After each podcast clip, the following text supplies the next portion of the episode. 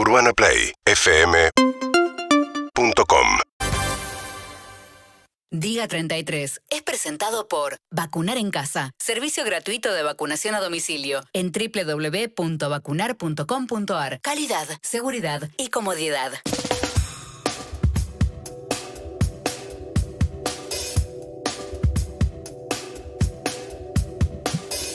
Buenas. Le damos la bienvenida a la doc del programa que tanto queremos, la profesional que se ha ganado nuestros corazones, el de muchos de nuestros oyentes también, no solamente por su por su calidad como doctora, sino también por, por, por ella misma. ¿Cómo está, doc? Hola, gracias por la Mucha presentación. garra esa presentación. Me pusiste una onda para armar Aparte, ese no solo por su calidad como persona, sino también por ella misma. ¿Cuál sería la diferencia? Dije ¿Es como la misma profesional, dije calidad como profesional y como, como ella como persona.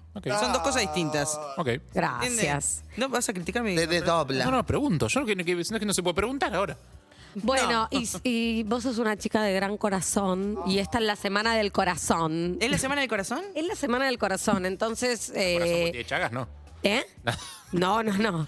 Eh, tiene que ver un poco con con, recordar lo- los factores de riesgo cardiovascular y, y cómo podemos cuidarnos para tener una, una mejor salud. Ah, yo estoy Así- re orgulloso porque me hice estudios por primera vez, me, me hice un chequeo general de cosas que nunca me había hecho y eh, obviamente lo vi todo antes de llevárselo al médico y todos los valores de referencia están bien, menos eh, dos de colesterol. Uno de alto y el otro de bajo. Sospecho que el que da alto es el malo y el que da bajo es el bueno. Obvio. Sospecho por una cuestión de contexto, no porque soy y me doy cuenta. Sí, te debe faltar gimnasia, como a mí. De que sí, de que el que está abajo debe ser el bueno. No estoy seguro. Claro, bueno, bueno, eh, uno de los uno de los factores de riesgo cardiovascular tiene que ver con el colesterol porque potencialmente Moría automáticamente. Lo apagaban, era tipo Paten- on-off tenía. Ustedes saben que las, las, en las enfermedades, digamos, la enfermedad cardiovascular básicamente eh, se da porque se van obstruyendo las, Las las arterias. arterias. que son las que tienen que irrigar diferentes órganos, ¿no? Entonces, eh, en el caso de un infarto, hay arterias que eh, nutren, digamos, al corazón y que si se tapan puede haber una zona donde, donde no llega bien la sangre y entonces por eso se puede dar un infarto. Esto muy en líneas generales. Básicamente, el colesterol alto es uno de los factores de riesgo cardiovascular, pero uno de los principales es la hipertensión arterial y en general no da síntomas la hipertensión arterial. Es decir, que si uno no se hace los chequeos de rutina, no sabe que es hipertenso eh, y una de cada tres personas es hipertensa y no lo sabe, con lo cual, eh, por eso les digo que es importante que nos tomemos la presión de vez en cuando. ¿Por qué se da? ¿Por qué se da que la hipertensión? Bueno, es- ¿Por qué alguien es hipertenso? hay, hay múltiples, hay múltiples causas, es una cosa muy común, a veces no se sabe, otras tiene que ver con algo más hereditario y otras veces con las costumbres, con el consumo de sal, con el sedentarismo, ¿no? Digamos, Hay, hay mucho genético, Check, ¿no? Porque, check, por ejemplo, lo del colesterol, a, ver, a mí me pasa que es genético y, como decía vos, el ejercicio que haces, seas triatlo, triatlon- Triatleta. triatleta, lo que sea, y no, no.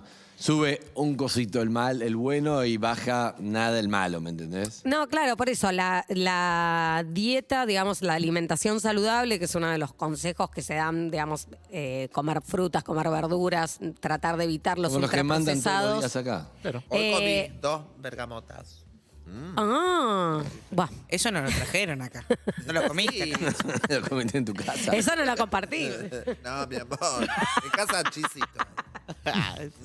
No, eh, bueno, volviendo. Entonces, hipertensión, colesterol alto, tabaquismo es un factor. eh, Tabaquismo es malo en todo. ta- Tabaquismo hace mal para todo. Salvo Eh, para la tabacalera es malísimo. Claro, es malo Claro, si pa- laburas ahí, bien. Tal Bien. cual.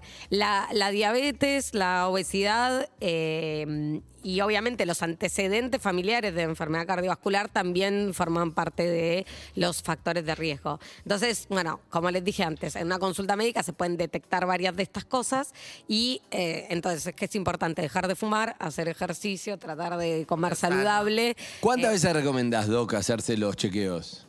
En realidad, digamos, si uno no tiene me hago una vez por año mínimo. una vez por año está perfecto, pero siempre está bueno, por lo menos lo que yo digo, siendo especialista, digamos, infectóloga y no, no Sí. ejerciendo como médica clínica, yo le recomiendo a todos mis pacientes que igual tengan un médico clínico o una médica clínica de cabecera o médico de familia, que también medicina familiar es una especialidad Ay, que sí. perfectamente Sí. puede ser tu, tu médico de cabecera. Eh, y bueno, la realidad es que una vez por año está bien, después, si hay algo que hay que controlar más Lo seguido, te lo dirá. Eve, el- ¿se hace chequeos? Eh, Estaba pensando que este año no me hice ningún chequeo. ¿Y el año pasado? Y que no tengo. Sí, el año pasado sí. Y no tengo doctor de cabecera tampoco. Pero el año pasado, a principio de año. entonces- Hay, hay un tema con el médico de cabecera que pasó un poco de.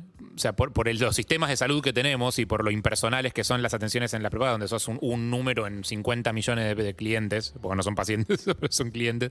Es medio impersonal. No sé si hay mucha gente que tenga médico de cabecera. Sí, podés elegir uno, pero tenés que sacar el turno, esperarlo. Yo Claro. soy muy buena haciéndome los chequeos. Lo que soy mal, una parte de mi cuerpo, de mi salud, soy 100% efectiva, que me hago los controles muy a diario. Muy a diario. Ah, muy seguido, pero me encanta. Pero el, pro- el gran problema que tengo es que, como Harry, los leo yo y ya no se los llevo. Por ejemplo, el último que me dijo, bueno, tenés que ir a ver al para la próstata Chao. y para y al, y al del colesterol y no fui.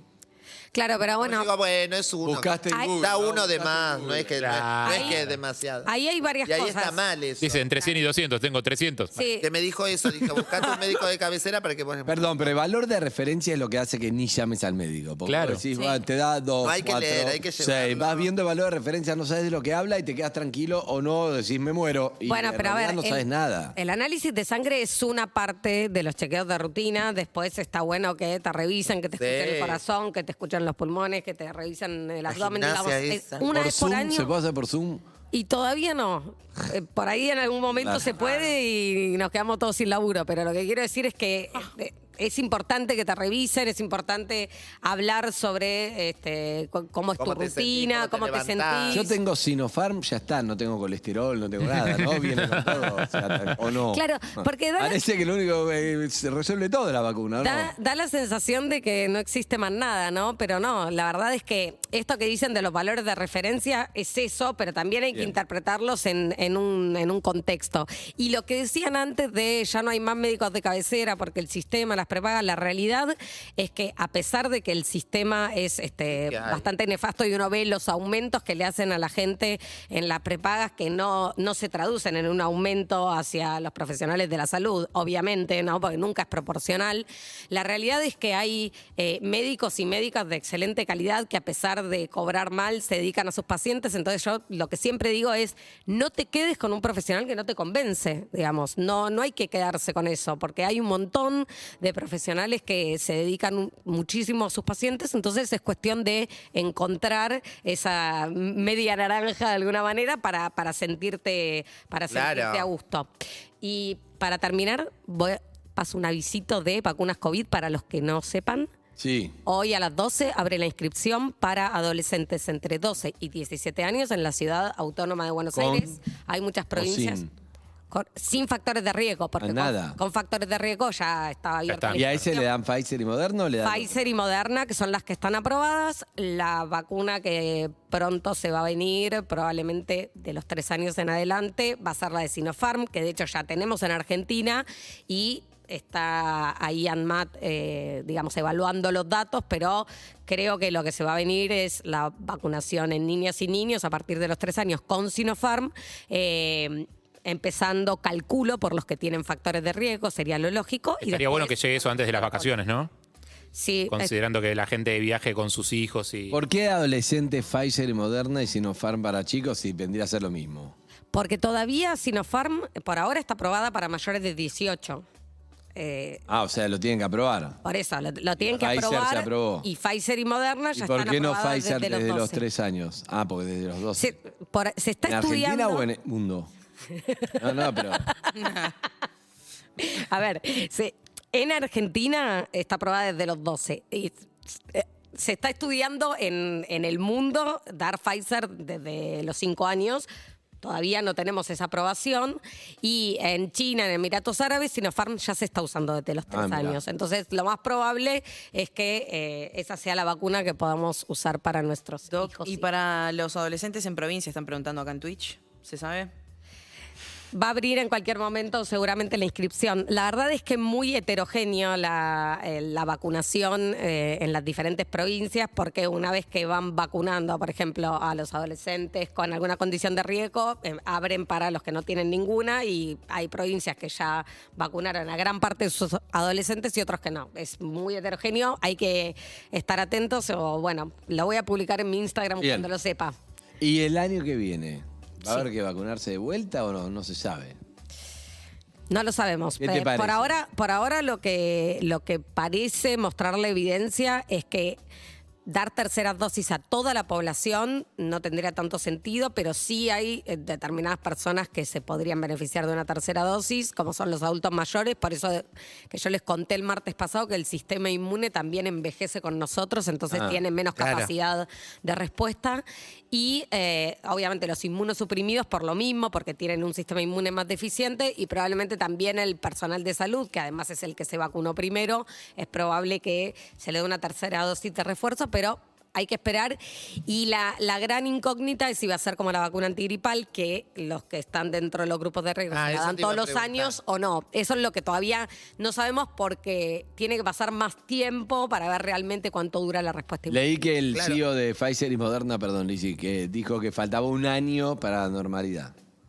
Una Sí. entrevista le hicieron al CEO de y Moderna que debe estar en su mejor momento, porque paradójicamente Sí, y- Pero que, y- que en un año vamos a volver a la normalidad y que esto va a quedar como una gripe y seguramente la vacunación una vez por año. Seguramente, también ahí eh, está bueno ver que la preocupación de mucha gente hoy en día es no puedo viajar porque tengo Sputnik, como bueno, qué bueno que ahora la preocupación sea esa porque estamos con una cantidad de casos baja. El con- argentino putea siempre. Sí, sí, sí, eso, es- e- eso ni hablar, pero también, también hay que decir eh, que hay un tema geopolítico con la aprobación de Sputnik. No es que, digamos, no es que es una vacuna que sea Bueno, mala pero ni si nada no tienen los mismos rusos, ¿cómo no la vamos a hacer nosotros? Ahora- no, no, re- y sí, el, cos- el costo fue ese, pero hay que entender un contexto donde la vacuna es buenísima, se consiguió, bárbaro. Claro. Pero No. imagínate que puteó, porque no lo vacunaban, después le dio el Sputnik, después no le dan segunda dosis, ahora la no segunda puede dosis quiere ir a. Miami, bueno.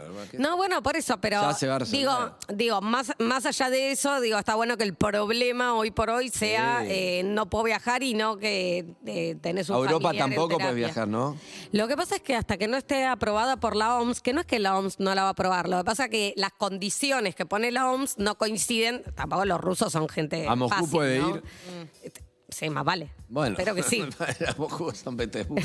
A Petersburgo, iremos todos ahí. Claro, andate de shopping a, a Moscú. Ah, no, es, es un bajón, pero como decís vos, entra en otro, un bajón de otra, es como una molestia No, colateral aparte- que no tiene nada que ver con el tema principal. Ahora es aleatorio, te tocó, a ella le tocó Sputnik, a vos te Claro. tocó AstraZeneca y bueno, pero No, bueno. pero hay que tener un poco de perspectiva también con. Obvio. o sea, cuando vos ves eh, la- las tablas de posiciones de los países con vacunación y ves que algunos están excedidos, otros que están en mal, pero porque sus habitantes no se quieren vacunar, y ves otros que están en la lona porque no tienen vacunas directamente. Claro. Claro. Entonces, cuando ves eso, es como eh, un poco de perspectiva. No, por eso, ya se va a resolver más adelante, no puede ser un drama, ¿sí? Entiendo que puteen o que cagada, sobre No, y hay todo los gente que, que tienen tiene familia, eso, o sea, hay gente que familia tiene en. Europa o algo, que quiera ver. Totalmente. eso, eso seguro puede, pero bueno, estamos Pero- todos sanos, listo, tenés vacuna, está buenísimo. Convengamos que hay una contradicción. aleatorio. Sí, pero hay una contradicción en que la Organización Mundial de la Salud pide que no den terceras dosis por la, digamos, distribución inequitativa de las vacunas, pero por otro lado no aprueba vacunas que ya mostraron ser seguras y eficaces. Entonces sí. hay un poco de contradicción ahí, ¿no? Bien, bien. ¿Eve está bien? Sí, Estoy bárbara.